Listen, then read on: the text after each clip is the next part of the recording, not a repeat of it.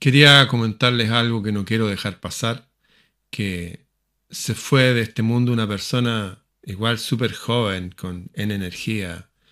Eh, fue el maestro de Cristian Contreras de artes marciales, el que le dio el cinturón negro.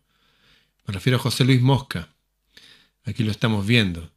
Él fue un chileno que viene de, de los barrios y hizo su carrera a puro pulso nomás y llegó a estar en México a ser el profesor de la estrella, también fue eh, guardia de seguridad de algunos famosos, de muchos famosos. Una persona súper potente y me extraña, pues lo último que publicó fue una canción, Sweet Home Alabama, que es de un grupo que fallecieron todos en un accidente también. Y también mostraba que estaba feliz con Hermann Hesse, había descubierto a Hermann Hesse este premio Nobel alemán de literatura, leyendo Demian, Siddhartha y otros, que también se los recomiendo.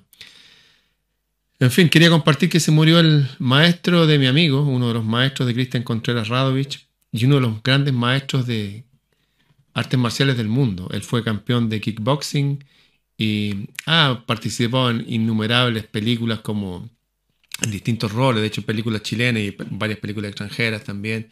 Así que desde acá un recordatorio. Me parece extraño, él no va a salir en ninguna noticia chilena. No, quieren que los chilenos tengan este tipo de hombres como modelos, porque se les deshacería lo que ellos quieren implantar, que quieren personas drogadas y que no cuiden sus cuerpos y sin cultura, porque ellos son el pueblo. No, personas como él vienen del pueblo, personas como él vienen de abajo y se han, no solamente han cultivado su cuerpo, sino también su mente, su educación y son un verdadero ejemplo para seguir.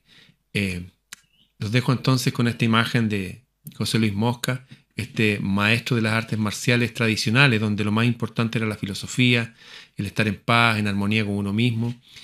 Eso, José Luis Mosca, se acaba de ir en un accidente, tuvo un accidente y nadie sabe qué sucedió realmente. Se dice que se cayó y se pegó en la cabeza y, y parece que agonizó unos días. Algo muy raro. Bueno, también se enfrentó a poderes allá oscuros de que ni siquiera vamos a mencionar ahora en este post para no ensuciar su recuerdo. José Luis Mosca, un verdadero ejemplo a seguir.